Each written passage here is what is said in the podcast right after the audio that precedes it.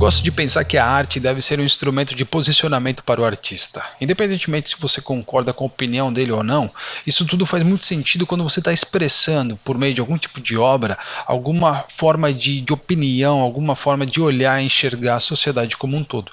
É lógico, isso pode né, trazer algumas consequências para esse artista, é, desde a queda de uma audiência, a queda de um faturamento, enfim, baixa venda de ingressos, entre outras coisas. O ponto é que quando você se posiciona sobre algo, logo tudo pode acontecer, você está assumindo um lado, e se você assume um lado, o outro lado, consequentemente, talvez não te entenda. Essa coisa de acabar com o Ministério da Cultura, chamar Regina Duarte e terminar com Mário Frias é de deixar qualquer um maluco e só tende a piorar. Mas eu aposto que a música, e principalmente o rock, que é o que eu mais curto ouvir durante o dia, ainda será visto como um instrumento de resistência e cumprirá com o seu papel por um bom tempo. Eu não sou músico, eu não sou compositor ou qualquer coisa do tipo. Eu tenho os meus CDs, ouço música pra cacete e gosto de entender um pouco até das histórias por trás das minhas bandas favoritas entre um disco ou outro, seja no físico, né, no analógico, ou até no digital, entre as playlists de Spotify por aí, é possível ver que o posicionamento, principalmente político e social, é sustentado por algumas bandas até hoje. Às vezes, algumas bandas mais do que as outras.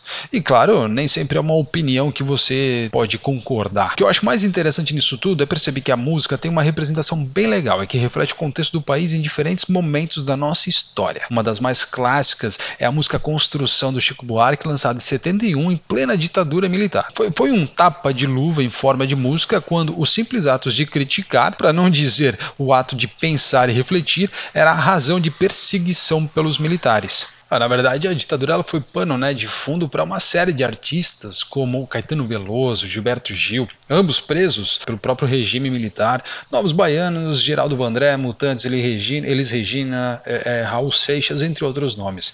Todos eles com algum tipo de mensagem no seu sentido mais figurado, sempre tentando driblar a censura da época e criando uma mensagem talvez subliminar nas suas estrofes. Eu acho isso particularmente muito legal, mas dando sequência aqui até cronológica, logo Logo ali nos anos 80 tivemos Cazuza, Legião Urbana, Plebe Rude, Titãs, Ratos de Porão, Garotos Podres, Paralamas do Sucesso e assim por diante.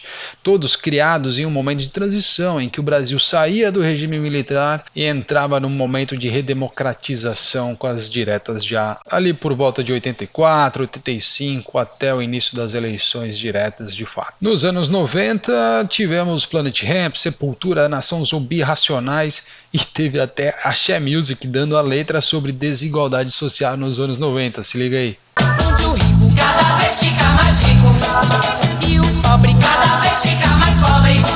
E o motivo todo mundo já conhece é que o de cima sobe e o de baixo desce. A consciência de classe sutilmente abordada por aqui, eu acho que vocês perceberam. Bom, continuando aqui, falando aí de alguns exemplos gringos, em 2018, Roger Waters, ex-Pink Floyd, fez uma apresentação no nosso país e mandou umas verdades ali sobre Bolsonaro em pleno ano de eleição em alguns shows. Eu lembro que em Curitiba foi um deles. Houve quem se surpreendeu com o posicionamento do cara, pois não esperaria isso dele, e até quem foi totalmente contra o que o Roger Waters fez na época. Essa mesma surpresa foi vista em fãs do Rage Against the Machine, banda na qual sempre levantou a bandeira de causas mais sociais em suas músicas. E aí eu te pergunto, né, que tipo de fã é esse que não entende o histórico do Rage Against, ou até mesmo quem é o Roger Waters. Bom, para terminar, um disco bem legal que assumiu essa personalidade política foi o Ponto Cego do Dead Fish, lançado em 2019. Uma obra especificamente voltada para discutir e criticar a ascensão fascista que o Brasil passa desde 2013 com os protestos, enfim, que acabou aí desencadeando um movimento bizarro que, entre outros atrasos, acabou levando um político de carreira e demagogo como um Bolsonaro para a presidência.